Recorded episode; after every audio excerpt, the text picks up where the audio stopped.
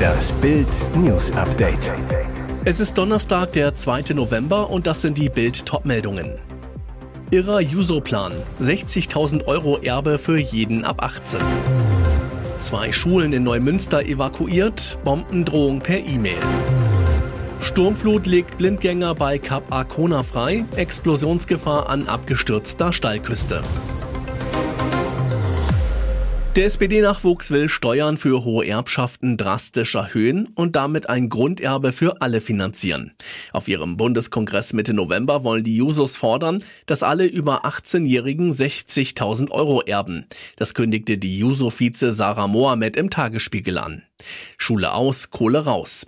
Laut dem Antrag des Bundesvorstands soll dieses Grunderbe nur an den Wohnsitz in Deutschland gekoppelt sein, sogar unabhängig vom Aufenthaltsstatus ausgezahlt werden. Gut für die Reisekasse von Globetrottern, aber auch der Führerschein und ein Neuwagen sind mit dem Mega-Geschenk von 60.000 Euro locker drin. Als Begründung für die Umverteilung nennen die Jusos die massive Vermögensungleichheit in Deutschland. Durch zu geringe Erbschaftssteuern bliebe immer mehr Vermögen in einzelnen Familien, sagte Mohammed. Richtig ist, in Deutschland sind die Vermögensunterschiede im Vergleich zu fast allen anderen Ländern der Eurozone extrem. Finanzieren soll das eine Erbschaftssteuer von 10 Prozent ab einem Freibetrag von einer Million Euro. Der Steuersatz soll mit der Vermögensgröße steigen, sodass die zweite Million mit 20 Prozent besteuert würde, die dritte mit 30 Prozent. Ab der neunten Million würde ein Spitzensteuersatz von 90 Prozent greifen. Mit diesen E-Mails kam die Angst. Um 11.45 Uhr gingen am Donnerstag an gleich zwei Schulen in Neumünster E-Mails ein, die vor Bomben in den Gebäuden warnten. Die Grund- und Gemeinschaftsschule in der Dorfstraße in Neumünster Einfeld und die IGS Brachenfeld im Pestalozzi-Weg wurden umgehend geräumt. Polizisten durchkämmten die Klassenräume, ohne etwas zu finden. Die Polizei ließ die E-Mails von Experten bewerten, kam schließlich zu dem Schluss, eine konkrete Gefährdung kann ausgeschlossen werden, waren es Schüler, die sich einen Scherz erlaubt haben? Den Mailschreibern droht jedenfalls ein Strafverfahren wegen der Androhung von Straftaten. Nach dem Absturz der Stahlküste am Kap Arkona warnt das Umweltministerium vor Spaziergängen im Norden der Insel Rügen. Es sei möglich, dass die Sturmflut Blindgänger aus dem Zweiten Weltkrieg freigelegt hat. Mecklenburg-Vorpommerns Umweltminister Till Backhaus warnte eindringlich vor Munitionsfunden. Von Spaziergängen an den Steilufern, sei es an den Cliffkanten oder unterhalb der Steilküsten, rate ich dringend ab, sagte der SPD-Politiker. Der Munitionsbergungsdienst wird den Küstenabschnitt jetzt gründlich absuchen. Zudem sei mit weiteren Küstenabbrüchen zu rechnen. Der Minister sieht deshalb auch eine Gefahr durch Verschütten an entstandenen Dünenabbrüchen, die zum Teil bis zu sieben Meter hoch sein können. Rügen war im Weltkrieg zwar nur einmal von den Alliierten bombardiert worden, dies aber sehr heftig. Am 6. März 1945 warfen etwa 200 Flieger knapp 174 Tonnen Bomben auf den Hafen und die Stadt Sassnitz. Diese liegt ein paar Kilometer südöstlich vom Kap Arkona. Wer auf WhatsApp ein wenig anonymer unterwegs sein möchte, kann schon seit längerem aussuchen, wer das Profilbild zu Gesicht bekommt. Alle, jeder Kontakt, bestimmte Kontakte oder keiner. Jetzt soll es bald noch eine weitere Möglichkeit geben, ein zweites Profilbild einzustellen. Der Grund, möglicherweise möchte man sein persönliches Profilbild nicht mit allen Kontakten teilen und gleichzeitig vermeiden, dass der Rest merkt, dass er nicht zum engsten Kreis gehört.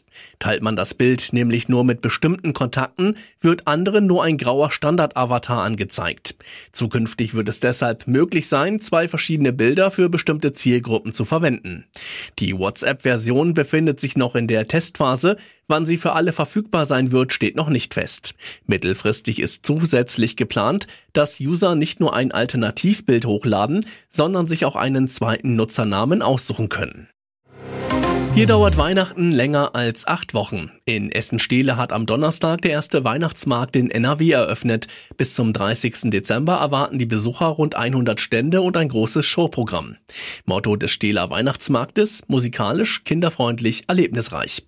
Zwei Stars zum Start, Anna-Karina Wojcik und Stefan Ross. Privat und auf der Bühne inzwischen getrennt, geben den Auftakt am Premierentag. In den kommenden Wochen kommen bekannte Namen wie Olaf Henning, Anna-Maria Zimmermann und Bernhard Brink nach Steele. Daneben haben sich Comedy-Künstler wie Hans-Hermann Thielke, Ausbilder Schmidt und Ingo Oschmann angesagt. Weiteres Highlight, das Eisenbahndorf mit Modelleisenbahnanlagen, Selbstbaumodellen und einer originalen 37 Tonnen schweren Dampflokomotive, Baujahr 1941 aus dem Eisenbahnmuseum Bochum-Dahlhausen. Bis auch die Innenstädte im Revier im weihnachtlichen Lichterglanz strahlen, müssen sich die Adventsfans aber noch etwas gedulden. Und jetzt weitere wichtige Meldungen des Tages vom Bild Newsdesk. Bundesinnenministerin Nancy Faeser hat die islamistische Palästinenserorganisation Hamas und das pro-palästinensische Netzwerk Samidun verboten. Das teilte sie jetzt in Berlin mit. Das Netzwerk Samidun steht der Terrorgruppe PLFP nahe, einer ursprünglich sozialistischen Organisation, die seit den 1970er Jahren Terroranschläge verübt, auch gegen Deutschland. 1977 entführte sie die Lufthansa-Maschine Landshut mit über 80 Passagieren. Ekelhaft, am Tag des barbarischen Hamas-Angriffs auf Israel verteilten Samidun Vertreter auf der Sonnenallee in Berlin-Neukölln Süßigkeiten und veröffentlichten Fotos davon in den sozialen Medien. Ein klarer Akt der Volksverhetzung, noch bevor Israel überhaupt zurückgeschlagen hatte. Durch das Vereinsverbot ist es Samidun ab sofort untersagt, aktiv zu werden oder Versammlungen zu organisieren. Auch dürfen keine Samidun-Kennzeichen mehr verwendet werden. Behörden können zudem das Organisationsvermögen beschlagnahmen. Kommt es dennoch zu Treffen oder Organisationen der Terrorunterstützer, machen sich die Teilnehmer strafbar. Wütende Bayern nach der Mega-Blamage im DFB-Pokal. Am Mittwochabend verloren die Münchner in der zweiten Runde beim ersten FC Saarbrücken. Unmittelbar nach Abpfiff machten sich die meisten Bayern-Versager direkt auf den Weg in die Kabine. In den Katakomben entlud sich der ganze Frust der Münchner. Wie Sport 1 berichtet, brüllten sich einige Spieler im Kabinentrakt ihren Ärger über das Debakel lautstark von der Seele. Und auch die mitgereisten Bayern-Fans machten ihrem Ärger nach Spielende Luft. Nur sechs Stars kamen in die Kurve, um sich für den Support der Anhänger zu bedanken. Vor allem Thomas Müller trat in den direkten Dialog, diskutierte mit einigen aufgebrachten Ultras und schoss danach öffentlich gegen seine Teamkollegen. Er sagt, absolut verständlich von den Fans, da geht's nicht mal unbedingt ums Spiel oder das Ergebnis. Was überhaupt nicht geht, ist, dass nur drei oder vier Spieler von sich aus verstehen, den Support auch zu respektieren. Die sind, ich weiß nicht wie viel, 100 Kilometer unter der Woche hierher gekommen. Das ist das Wichtigste zu verstehen, etwas zurückzugeben. Das geht so natürlich nicht. In der Mixed Zone nach dem Spiel wollte kein einziger Münchner Spieler Stellung zur Blamage beziehen. Dort duckten sich die Bayern ebenso weg wie in großen Teilen des Pokaldebakels in den 90 Minuten zuvor. Ihr hört das Bild News Update mit weiteren Meldungen des Tages. Deutschland liegt flach. Grippe, Corona, Husten, RSV, schlimmste Krankheitswelle seit fünf Jahren. Gefühlt ist in diesem Jahr jeder ständig krank. Husten, Schnupfen, Grippe oder Corona, kaum jemand bleibt verschont. Doch handelt es sich dabei wirklich nur um ein Gefühl? Nein, zumindest nicht, wenn es nach den Zahlen des Robert Koch Instituts geht. Die Fallzahlen der Atemwegserkrankungen liegen in diesem Jahr auf einem sehr hohen Niveau. Doch woran liegt das? Sind unsere Immunsysteme durch die Corona-Pandemie geschwächt? Oder achten wir einfach genauer auf Krankheitssymptome? Alarmierend, derzeit sind die Fallzahlen für die Jahreszeit so hoch wie seit 2011 nicht mehr. Einer der Gründe, die Maskenpflicht wurde im öffentlichen Raum komplett abgeschafft. Die Wahrscheinlichkeit, sich im Alltag anzustecken, hat somit deutlich zugenommen. Aufgrund der drohenden Gefahr durch Corona scheinen die Deutschen auch etwas genauer auf ihren Körper und eine mögliche Erkrankung zu hören. Die Menschen sind auch umsichtiger, wenn es beispielsweise darum geht, krank ins Büro zu gehen.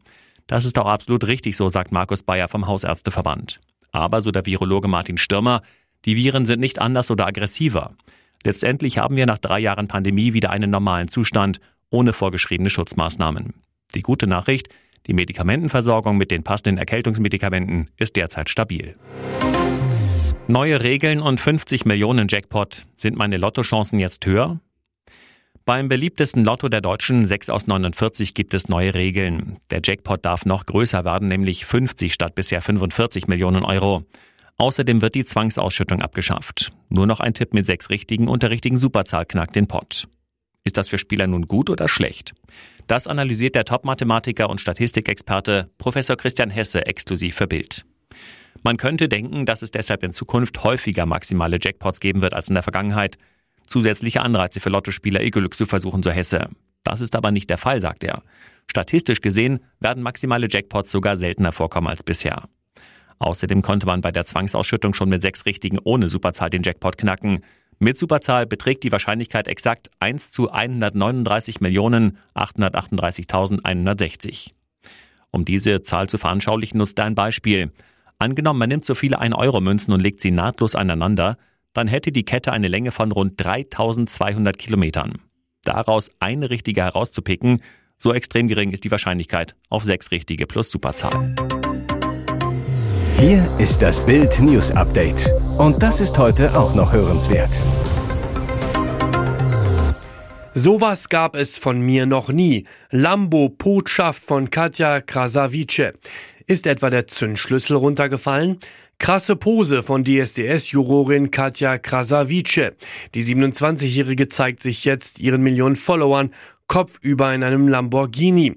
Nur was macht sie da bloß? Und wie kommt sie da eigentlich wieder raus? In einem knallblauen, engen Cut-Out-Kleidchen und mega hohen High Heels schlängelte sich die Influencerin am Mittwoch vom Sitz ihres Sportwagens in den Fußraum, sodass nur noch der halb bedeckte Hintern in die Höhe ragte.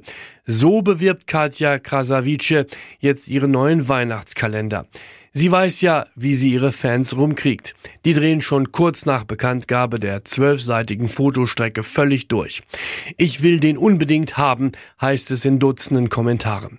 Die Sängerin selbst sagt, sowas gab es von mir noch nie. Und das planen wir schon seit Monaten. Und nun noch eine Werbung in eigener Sache. Sichere dir jetzt Bild Plus und Amazon Prime für nur 8,99 Euro im Monat. Dein Mix aus News, Shopping und Entertainment. Amazon bringt dir jetzt außerdem die UEFA Champions League, das Topspiel am Dienstag live bei Prime Video. Erfahre mehr unter bild.de slash prime. Es gelten die Angebotsbedingungen und AGB.